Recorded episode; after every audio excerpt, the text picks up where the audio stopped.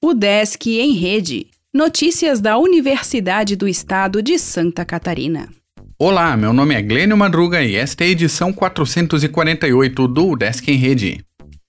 Alunos da UDESC podem estudar no exterior por meio do Promi Livre. Até o dia 10 de abril, a UDESC aceitará inscrições para o Programa de Mobilidade Acadêmica Internacional Livre, que não dá bolsas, mas dispensa os graduandos de pagar taxas nas instituições conveniadas. As inscrições no programa são direcionadas para atividades a partir de agosto e setembro de 2021. Todo o processo de cadastro é feito por formulário na internet.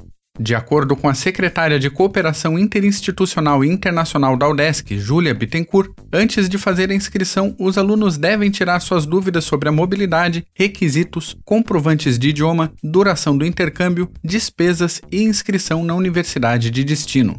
Todas as instruções estão disponíveis na página da Secretaria de Cooperação Interinstitucional e Internacional. O link está na descrição do episódio.